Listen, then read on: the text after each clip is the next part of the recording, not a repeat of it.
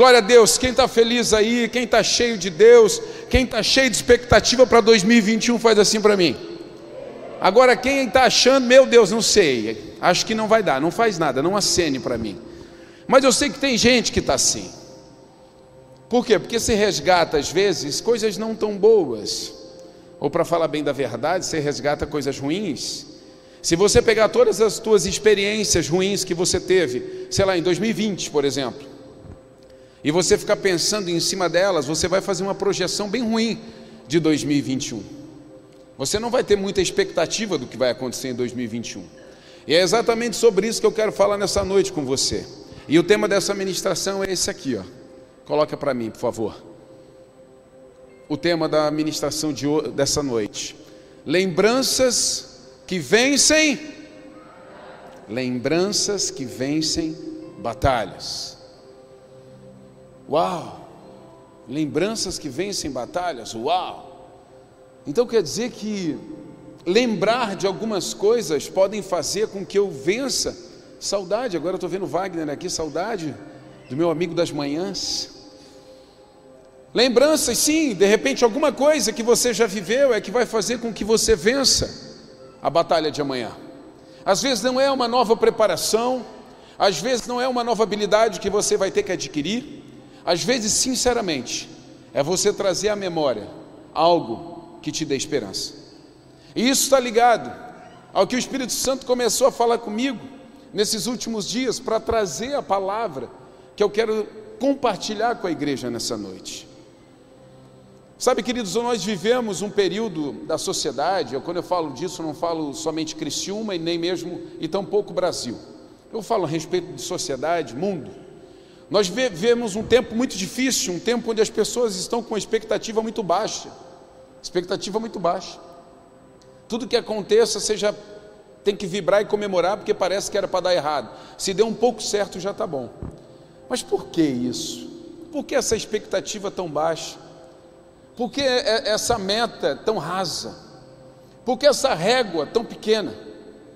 Por quê? Se nós pararmos e olharmos um pouquinho para o nosso passado, nós já vivemos coisas tão maravilhosas. De repente você está aí é, ancorado no ano de 2020 por causa dessa pandemia e desse mal que parou o mundo. Mas espera aí, como foi o teu 2019? Como foi o teu 2018? Como foi o ano que você se casou? Como foi o ano do nascimento do seu filho? Como foi o ano, sabe, que você se encontrou com Jesus? Aonde estão essas lembranças perdidas aí em você? Por que, que você só carrega, de repente, os tempos difíceis de um ano que de verdade realmente foi difícil? Mas por que carregar e focar nisso? Por quê? E é exatamente sobre isso que o Espírito Santo começou a conversar comigo, falar ao meu coração. Apague o passado que te trava e acenda as lembranças que te aceleram. Apague de uma vez um passado que tem travado, que tem paralisado você e você precisa acender lembranças que vão te acelerar. Você precisa acender lembranças que vão te colocar num outro nível, que vão colocar você, sabe, para viver um sonho, que vão gerar uma nova expectativa, que vai gerar uma nova expectativa em você. Você precisa acender para essa nova realidade.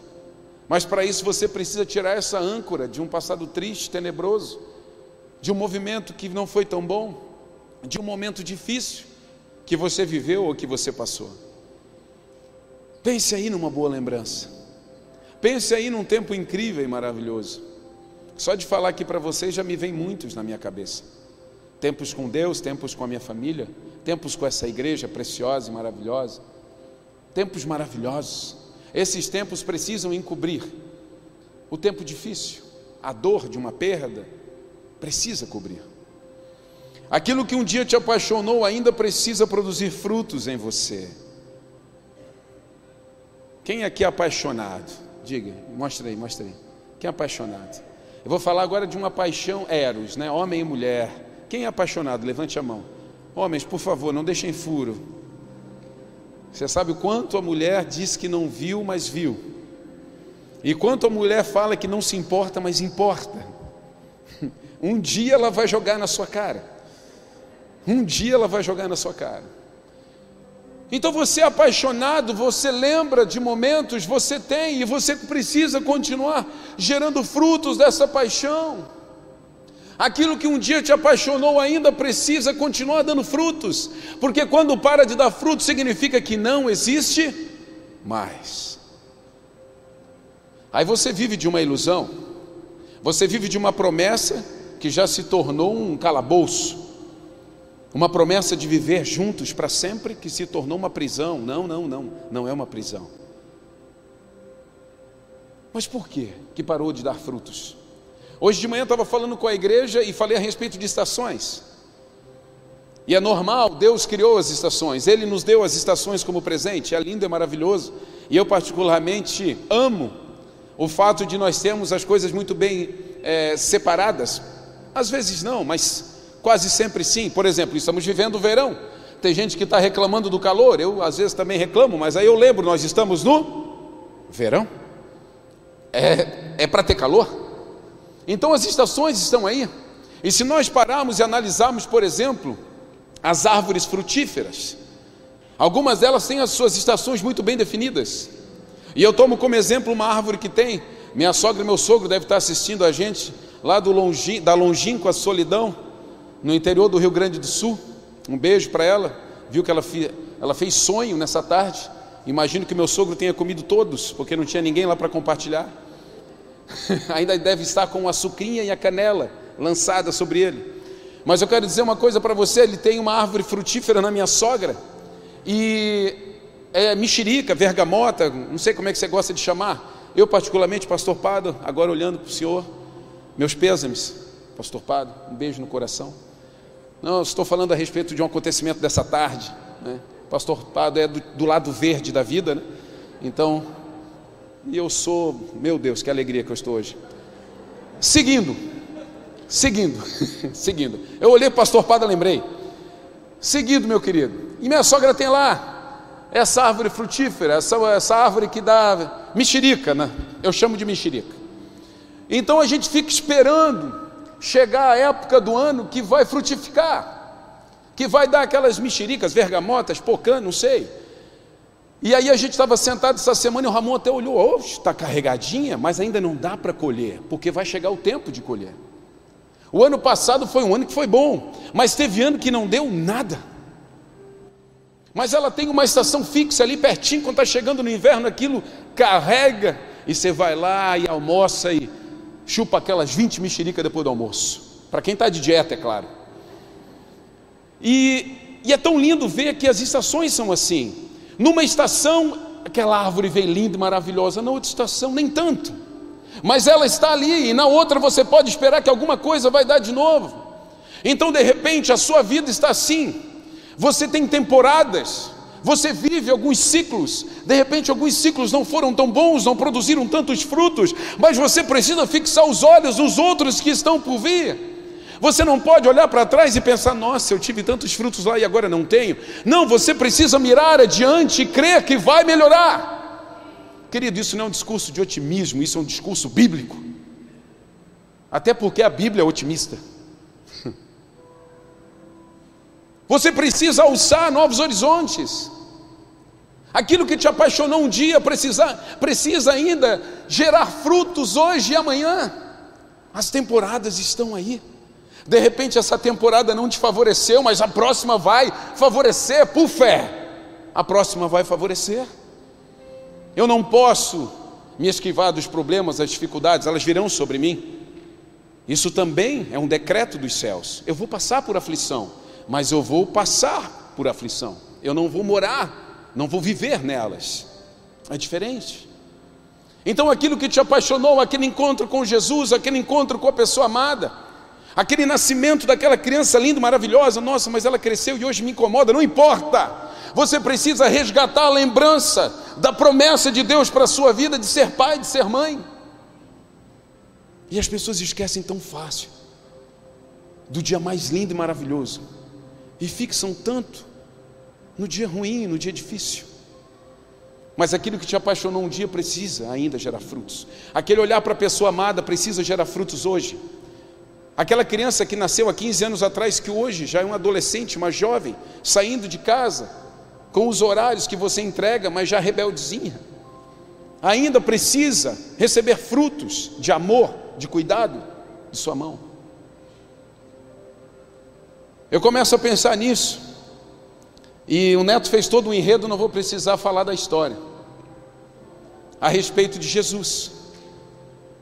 Quando Jesus morre, e, o neto já fez, uh, tanto no início quanto na hora da oferta, me facilitou a vida. Ele falou de José de Arimateia, que vai e que pede o corpo do próprio Cristo para levar até a tumba. É interessante demais. E acontece exatamente isso que Neto já narrou. E aquele homem pega o corpo e leva para aquela tumba. Só que acontece algo distinto que começa a me mover. E esse texto é um texto que me marca bastante. Várias coisas acontecem dentro desse texto, mas uma frasezinha, uma frasezinha de um anjo mexeu muito comigo.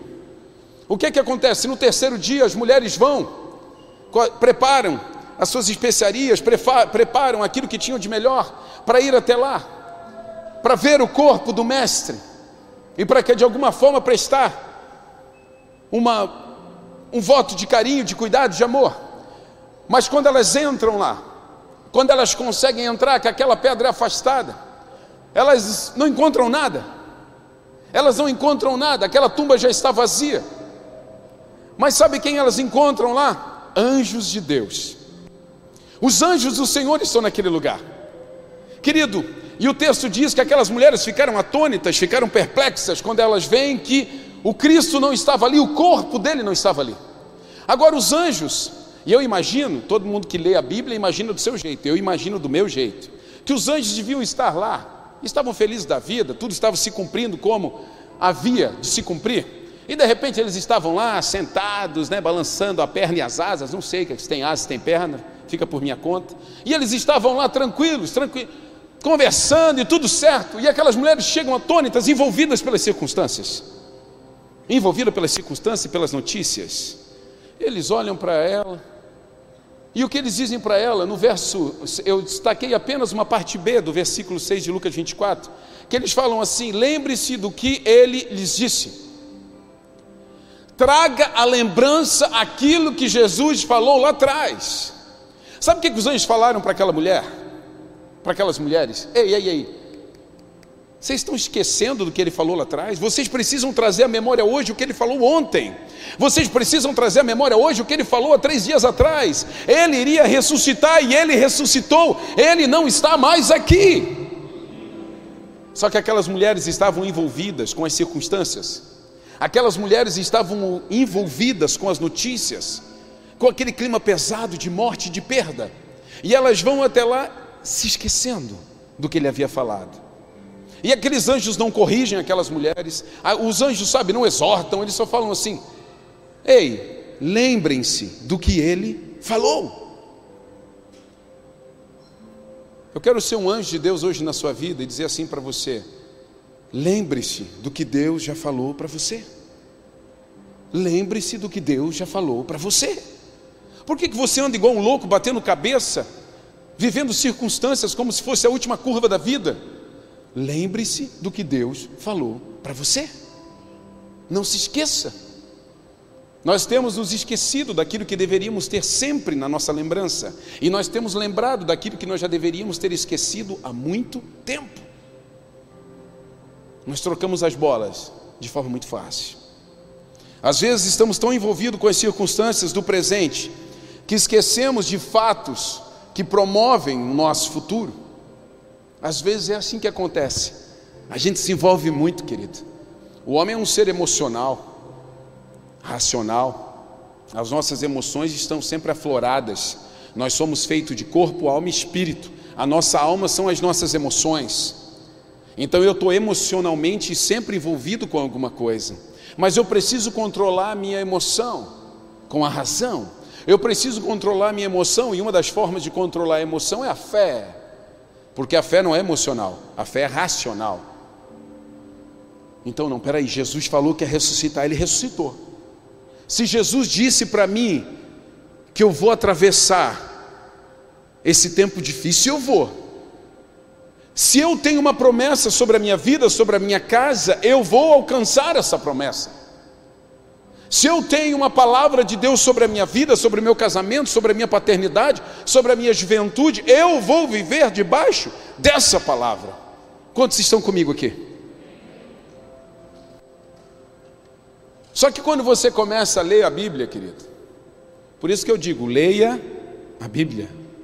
Leia a Bíblia. Você descobre várias coisas e você descobre muito da personalidade de Deus na Bíblia. Por quê? Porque nós temos um livro ali que se chama Lamentações. De repente você nunca viu, né? Você passa rápido com medo. Aí eu vou lá para onde tem só coisa boa, vou lá para Provérbios, Salmos, que eu quero só chorar. Eu só quero uma frasezinha para postar na rede social. Vou lá em Provérbios. Leia a Bíblia. Todo o conteúdo bíblico é sensacional e transformador. Só que tem lamentações lá no meio. Para nós, seres humanos que gostamos muito de lamentar, nós deveríamos ler diariamente. Porque a gente está o tempo inteiro lamentando de alguma coisa, lamentando que está frio, lamentando que está calor, lamentando que as coisas não estão como deveriam, lamentando o filho, lamentando o marido, lamentando a esposa, lamentando o salário, lamentando isso. E tem lamentações na Bíblia. E às vezes, pô, a gente para e pensa, por quê? A Bíblia é inspirada por Deus, tudo que tem aqui foi Deus quem inspirou, foi Deus quem quis que estivesse aqui, para nos ensinar de alguma forma. Mas por que lamentações? Porque nós precisamos viver algumas coisas na nossa vida. Nós precisamos passar por alguns momentos na nossa vida, mas nunca tirar os olhos daquilo que está por vir. Em Lamentações, capítulo 3, a partir do verso 20, diz assim: Lamentações foi escrita pelo profeta Jeremias, e por isso que por alguns teólogos ele é conhecido como profeta chorão, mas querido, eu quero ver alguém que não chore vendo o que ele viu. A partir do verso 20 do capítulo 3 diz: Lembro-me sempre desses dias terríveis, enquanto lamento minha perda. Ainda, ainda ouso, porém, ter esperança quando me recordo disto. O amor do Senhor não tem fim, Suas misericórdias são inesgotáveis, grande é Sua fidelidade, Suas misericórdias se renovam a cada manhã. Digo a mim mesmo: olha que exercício interessante. O Senhor é minha porção, por isso esperarei nele. Você pode fazer esse exercício também. O Senhor é bom para os que dependem dele, para os que o buscam. Portanto, é bom esperar em silêncio pela salvação do Senhor. É bom as pessoas se sujeitarem, ainda jovens, ao jugo de sua disciplina, que permaneçam sozinhas em silêncio sob o jugo do Senhor que se deitem com o rosto no pó, pois talvez ainda haja esperança. Que deem a outra face para o que os ferem e aceitem os insultos de seus inimigos. Nós temos aí uma pequena parte de Lamentações de Jeremias. O enredo de algumas outras versões do verso 20 fala que muitos conhecem. Trazermos à memória aquilo que nos dá esperança que, que Jeremias está lamentando? Jeremias está lamentando a decadência, a queda, a ruína de Jerusalém. Um povo escolhido por Deus, separado para Ele, que cai mediante seu próprio ventre, nos seus próprios pecados, levantam falsos deuses, e Deus permite que eles sejam devorados pelo reinado de Nabucodonosor, e a Babilônia toma conta de tudo aquilo, e aquele povo se perde, e aquele povo tinha Deus como seu Deus, o Deus de Israel, olha para os lados, ignora esse Deus soberano e quando vê está dominado por um outro Deus. Jeremias, o profeta levantado pelo Senhor na época, ele olha tudo aquilo e começa a se lamentar, e começa a rasgar o seu coração, e começa a chorar, e começa a se lançar em terra e falar com Deus. Porque assim como ele abre a conversa com Deus, eu lembro de como era. Eu lembro de como era. De repente Jeremias podia estar dizendo: Eu lembro de como o povo te adorava, eu lembro que quando, quando o povo levantava incenso para ti, eu lembro quando o povo deu as costas para os falsos deuses e te buscava, mas agora tudo se perdeu. Ele lamentava. Isso parece tudo muito conosco. Às vezes nós olhamos para a Bíblia e pensamos: nossa, como aquele povo errava, nossa, como aquele povo falhava, como aquele povo murmurava no, é, no deserto, como aquele povo mesmo Deus se ofertando o tempo inteiro para eles, aquele povo dava as costas para o Senhor. Queridão, isso não se parece muito com os nossos dias de hoje? se parece muito com os nossos dias de hoje, se parece muito com o nosso comportamento de hoje, onde Deus está aí, me busca. E vocês vão me encontrar, me procurem que vocês vão me achar, bata que a porta vai se abrir, mas ao mesmo tempo, nós estamos buscando as nossas realizações, os nossos deuses, levantando aquilo que nós achamos por bem levantar.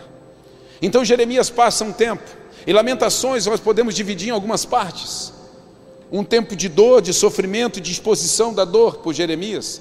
Depois, um tempo em que Jeremias ora para que o povo seja novamente liberto. Ele clama pela libertação daquele povo. Ele chora pela libertação novamente daquele povo. Ele traz a memória como era e tenta com Deus falar: Senhor, dá, vai que dá, vai dar de novo. Tem chance, existe forma. Ele trazia a lembrança e com isso tinha esperança, primeiro de quem Deus era, não o homem. Querido, nunca aposte no homem, sempre aposte em Deus. É por isso que a primeira figura de Jeremias era sempre dizendo: Eu sei que tu és um Deus de misericórdia inesgotável. Não é dizendo: Não, Senhor, o homem não vai mais errar. Nunca aposte no homem, sempre se assegure em Deus. Nunca acredite no homem, sempre acredite naquilo que Deus faz através do homem. Então Jeremias se apoiava no conceito de quem Deus era, para pedir que voltasse a ser, que os melhores momentos voltassem. Ele ainda guardava os melhores momentos. E de repente eu pergunto para você nessa noite quais são os melhores momentos da sua vida que você já esqueceu. Aonde estão os dias incríveis que você já viveu em Deus, aquele primeiro encontro, aquela primeira lágrima que correu, aquela pessoa que você menos esperava, que olha para você e diz para você: Ei, eu quero te ajudar, eu quero amar você, eu quero me importar contigo mas de repente o que está mais aceso em você é a pessoa que te traiu, é a pessoa que não quis andar com você, é a pessoa que falou mal de você. Espere, mas aonde você está ancorando a sua vida? Ah, eu fui na igreja, a igreja me decepcionou. Peraí, peraí, 700 pessoas te decepcionaram? Não, foi uma e tá, e as outras? Ah, eu me decepcionei com o pastor, ele falou um negócio que me desagradou, mas quantas ele falou que te agradou? Quantos abraços que Ele te deu, que te fez bem. Mas um dia que Ele não te viu, você não quer mais. Onde você está ancorando a tua vida? Qual é a projeção de futuro que você está fazendo? Se Deus permite que Lamentações esteja aqui dentro de todos os textos bíblicos que governam a nossa vida, significa que nós precisamos aprender algo aqui também a lamentar, a clamar, a chorar, a dobrar os nossos joelhos e avançar, reconhecer. Aleluia. Não se trata do que Ele permite, mas sim do que Ele deseja. Sabe, queridos, é muito forte o que eu vou te dizer, porque é duro e pesado. Existe uma vontade permissiva da parte de Deus. Tudo que acontece na terra é permissão dos céus. Não existe uma distração de Deus. Não existe uma distração. De repente aconteceu alguma coisa muito ruim na sua vida. De repente hoje está acontecendo alguma coisa que é muito difícil para você. E você pode até pensar, e você pode refletir, quem sabe isso fez um dia você desistir da fé, às vezes até alguém que está em casa, que está magoado com a igreja. Sim, é verdade, Deus permitiu que isso acontecesse mas só que você tem focado naquilo que Deus permite, quando na verdade você deveria focar naquilo que Deus deseja. Porque o que Deus deseja é que você vá bem, que você chegue à eternidade, que você seja salvo. Agora, as permissões de Deus são parte do caminho, as permissões de Deus são parte de um caminho. Nós sim viveríamos aflições, nós sim viveríamos tempos difíceis. Querido, pense comigo.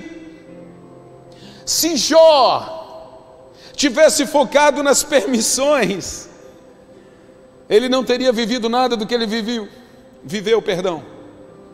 Só que Jó não focou nas permissões, Jó focou no desejo que Deus tinha para ele. Jó não focou naquilo que Deus permitiu que acontecesse com ele, se magoou, se entristeceu e deu as costas. Jó focou na promessa que existia sobre a sua vida. Ele focou na promessa de que esse Deus era o Deus de sua vida. De repente hoje você está focado naquilo que Deus permitiu, que te entristeceu, que te magoou, que te feriu, mas você esqueceu daquilo que Deus deseja para você, que você seja abraçado, envolvido, amado, protegido e que a eternidade seja o teu maior abrigo. Se você crê nisso, dê um forte aplauso a Jesus.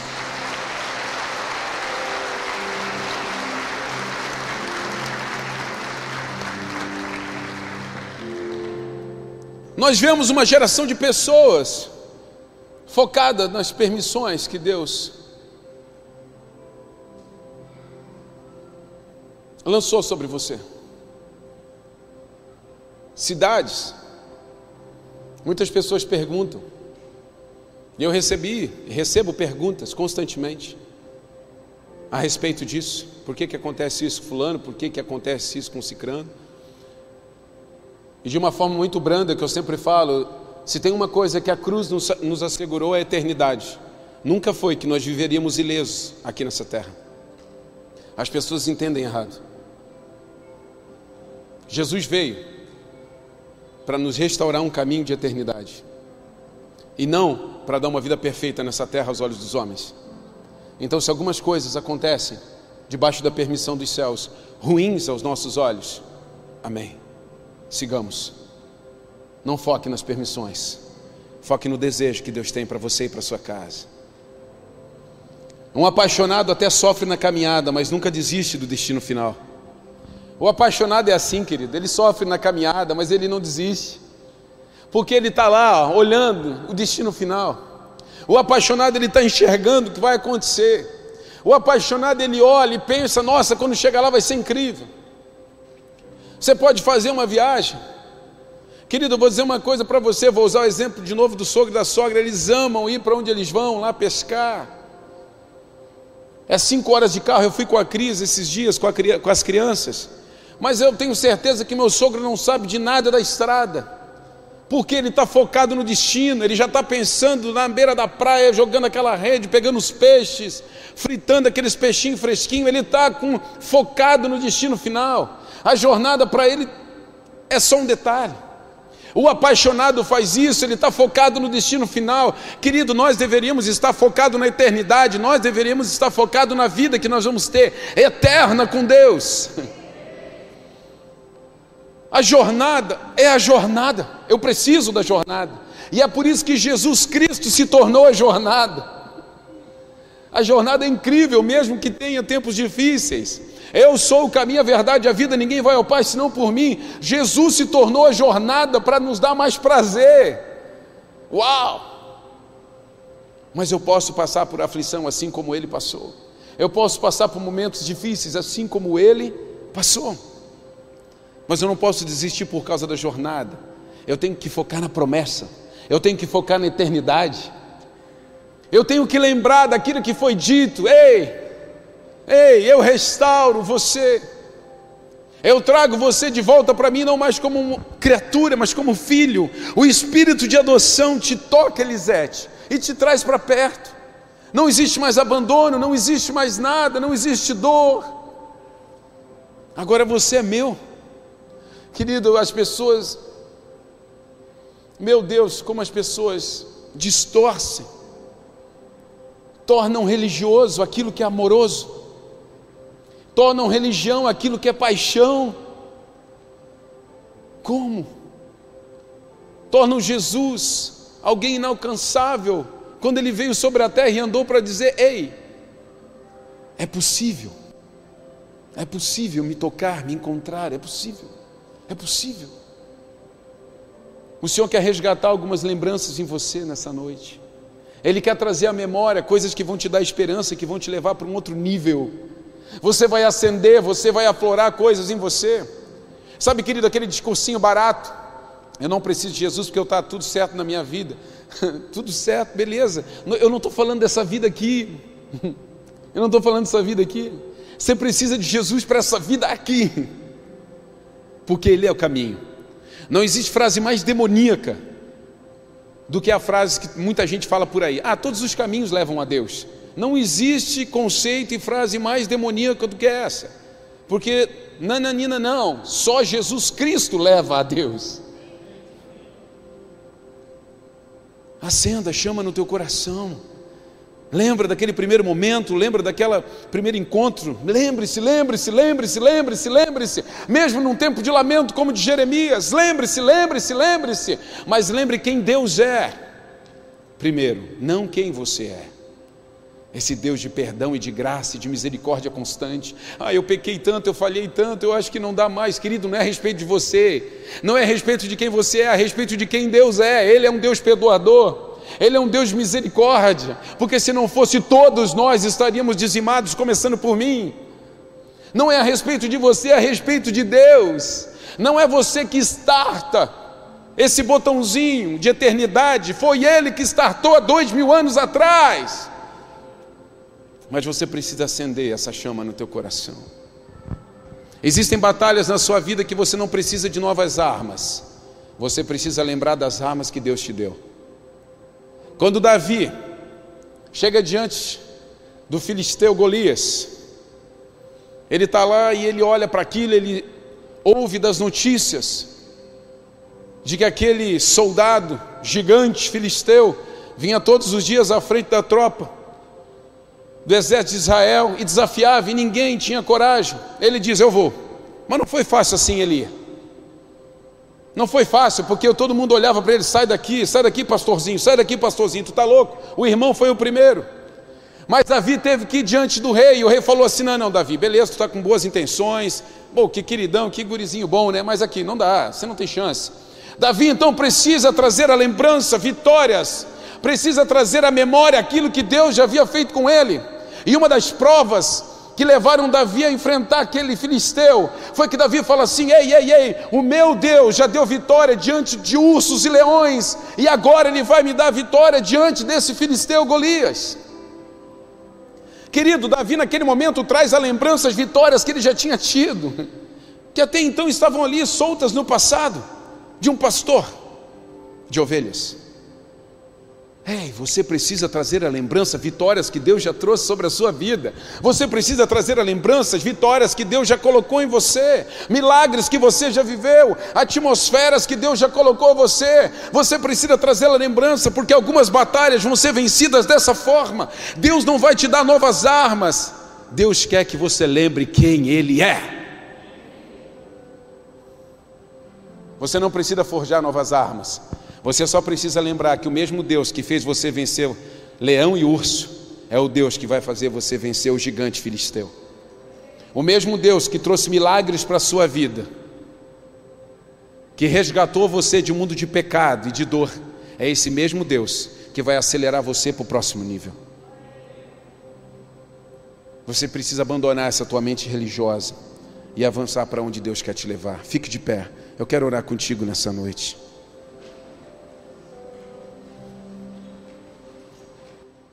Eu preciso fazer um exercício com você aqui. E se você que está em casa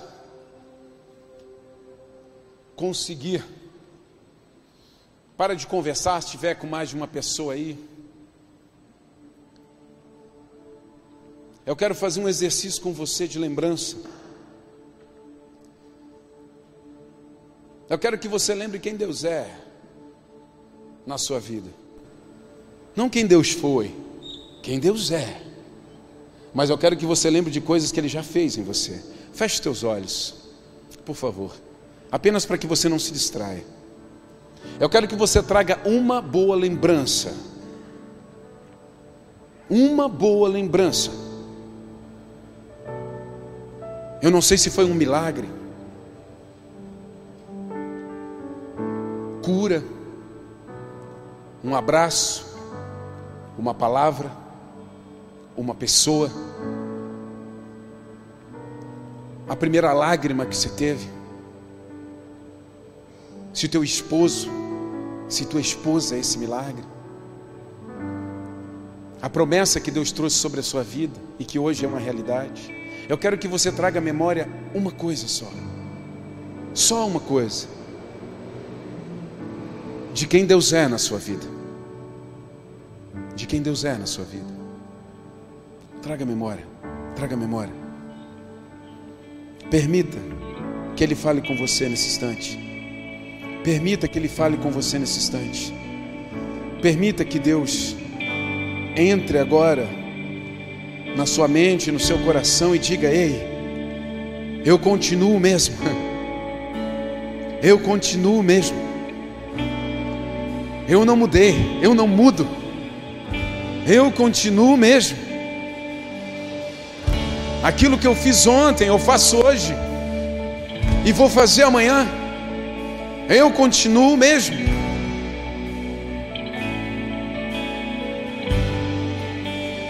Fale com Ele nesse instante. Diga que você crê. Diga que você se lembra. Diga que você se lembra quem Ele é. Diga que você se lembra. Diga que você não se esqueceu do que Ele já fez por você, do que Ele já construiu em você. Fale com Ele nesse instante.